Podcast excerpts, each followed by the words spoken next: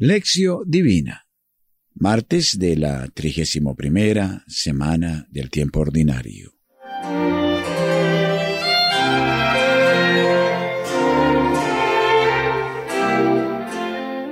Lección.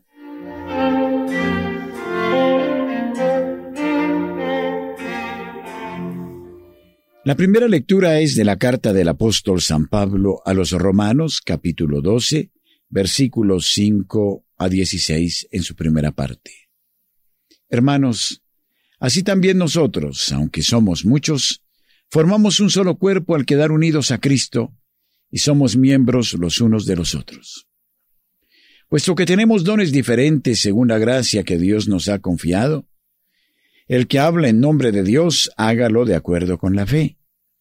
El que sirve, entréguese al servicio el que enseña a la enseñanza, el que exhorta a la exhortación, el que ayuda hágalo con generosidad, el que atiende con solicitud, el que practica la misericordia con alegría.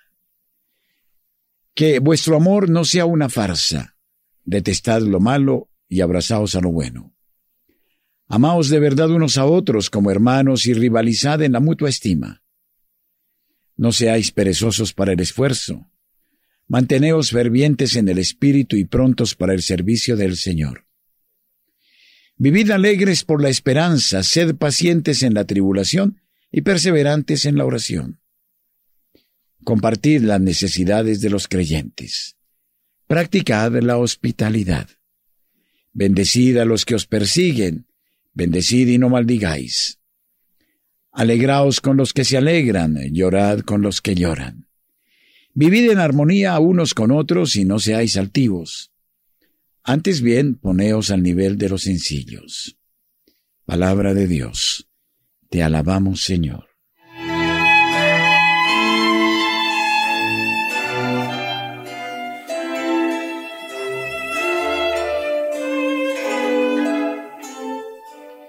La segunda lectura es del Evangelio según San Lucas, capítulo 14, versículos 15 a 24. En aquel tiempo uno de los convidados le dijo a Jesús, Dichoso el que pueda participar en el banquete del reino de Dios. Jesús le respondió, Un hombre daba una gran cena e invitó a muchos.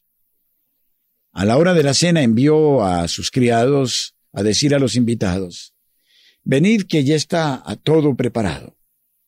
Pero todos, uno tras otro, comenzaron a excusarse.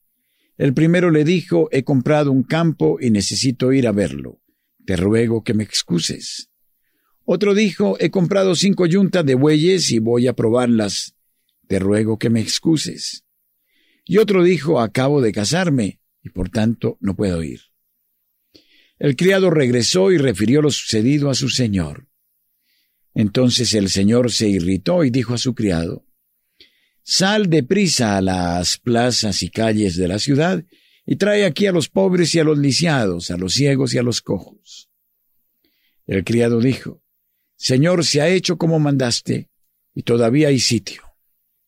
El Señor le dijo entonces, Sal por los caminos y las veredas, y convence a la gente para que entre hasta que se llene mi casa pues os digo que ninguno de aquellos que habían sido invitados probará mi cena.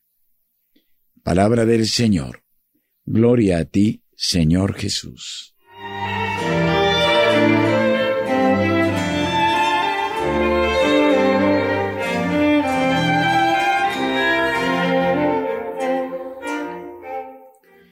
Meditación.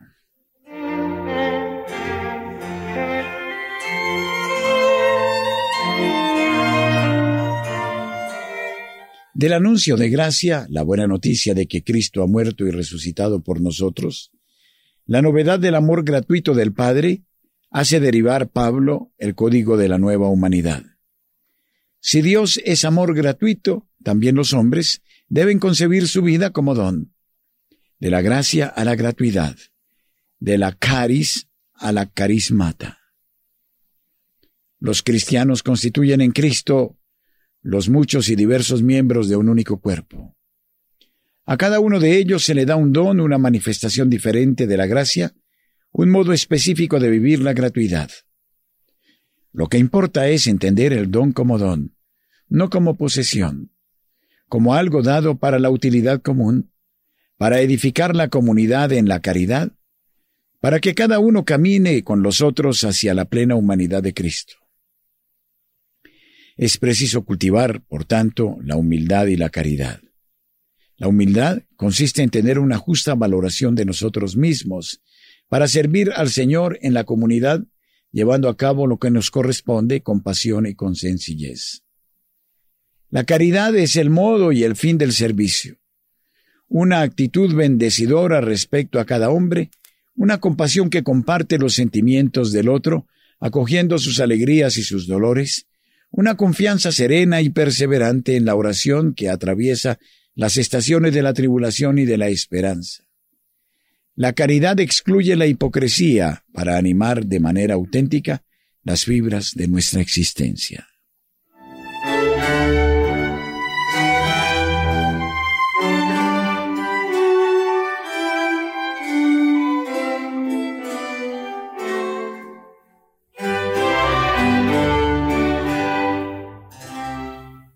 En la comida a la que le habían invitado en casa del fariseo, Jesús, apoyándose en las palabras de uno de los comensales, se inspira una vez más en el contexto de la comida para continuar contando una parábola que trata del tema de la urgencia de responder a la llamada del reino. La parábola habla de un hombre que dio una gran cena e invitó a muchos. Todos los invitados, sin embargo, se excusaron a la hora de la cena y no se presentaron. El Señor se irritó y como deseaba que su casa se llenara, mandó llamar a los pobres y a los lisiados, a los ciegos y a los cojos. La cena preparada puede ser referencia a la Pascua preparada para los discípulos antes de la pasión, y que en definitiva, al banquete del reino, todos estamos convocados, es esa la idea pero no todos aceptarán la invitación. Si todo está preparado y la invitación es gratuita, solo es preciso estar disponible. La hora de la cena es el hoy de la salvación, un tema entrañable al evangelista Lucas, que pide una respuesta pronta a la llamada del Señor. Hay mucho sitio en la sala del banquete, pero es fácil encontrar excusas, aducir pretextos. Así muchos se dejan tentar por la invitación, pero luego sienten otras voces más fuertes, dan prioridad a otros bienes materiales o efectivos, campos, bueyes, mujer. De estos dice Jesús en otro lugar, nadie que haya puesto la mano en el arado y vuelva la vista atrás es apto para el reino de Dios. Solo el que paga el precio de la renuncia recibirá cien veces más. Los que no responden a la invitación son reemplazados con facilidad por otros, recogidos por las calles y plazas e incluso en las veredas. Alusión a los que estaban fuera de Jerusalén. Vendrán de todas partes y se sentarán a la mesa en el reino de Dios. Está claro que la bienaventuranza de quien come el pan del reino es para todos. No es un privilegio, sino algo puramente gratuito que solo espera ser acogido. Pero ninguno de los que la rechazan podrá saborear la alegría del convite.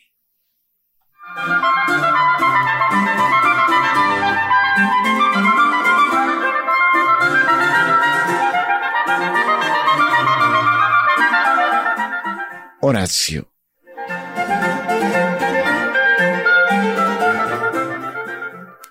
Líbrame, Señor, del mal del individualismo. Seca la fuente de donde tomo las justificaciones para eludir tu invitación a compartir lo que soy y tengo, a participar en la fiesta de la comunión que tú deseas para tus hijos. Qué necesidad apremiante de entrar en tu casa, de vivir como miembro de tu cuerpo como soy. Por eso te pido, con las palabras de San Pablo, sostén mi compromiso de vivir la caridad sin ficciones, amando a los otros con afecto fraterno, estimándoles, dispuesto a socorrerles en sus necesidades, atento a acogerles. Concédeme tu espíritu, que me ponga en sintonía con tu voluntad y con el corazón de los otros. Será hermoso entonces gozar juntos y sufrir juntos, esperar y orar, apoyarnos en la dificultad, no presumir de nosotros mismos, sino confiarnos con sencillez a tu misericordia, que no se cansa de preparar a cada uno el sitio en el banquete de la amistad.